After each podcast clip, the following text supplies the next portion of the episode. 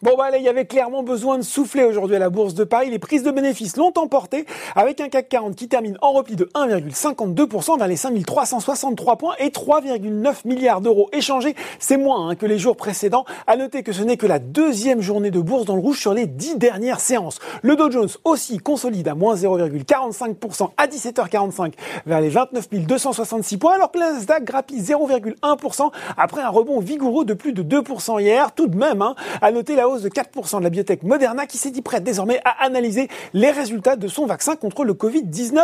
À noter, lui, que le baril de Brent continue à s'apprécier, plus 0,7% au-dessus des 44 dollars, malgré l'annonce pessimiste de l'Agence internationale de l'énergie qui a revu à la baisse sa prévision de demande de pétrole pour cette année et n'attend pas de vrai rebond avant le second semestre 2021. Allez, sur le marché français, les valeurs chahutées en début de semaine reprennent du poil de la bête à l'image d'Ubisoft l'éditeur de jeux vidéo qui a fait état aujourd'hui du bon démarrage d'Assassin's Creed Valhalla, nouvel opus de sa franchise vedette. D'ailleurs, on retrouve Genfit et certaines valeurs pénalisées par la crise sanitaire continuent à profiter de l'espoir d'un vaccin à l'image d'Accor, Clépierre ou encore Elis. Sur le CAC 40, seules quatre valeurs sont dans le vert, à commencer par Orange, alors que Deutsche Telekom a relevé sa prévision de bénéfices annuels après des résultats trimestriels supérieurs aux attentes.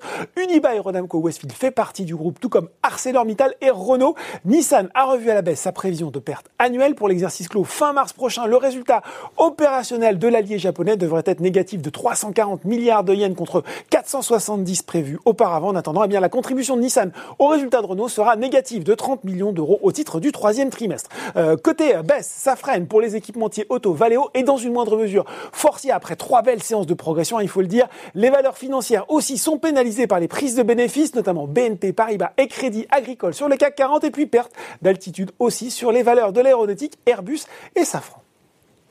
Voilà, c'est tout pour ce soir en temps. N'oubliez pas tout le reste de l'actu éco et finance est sur Boursorama.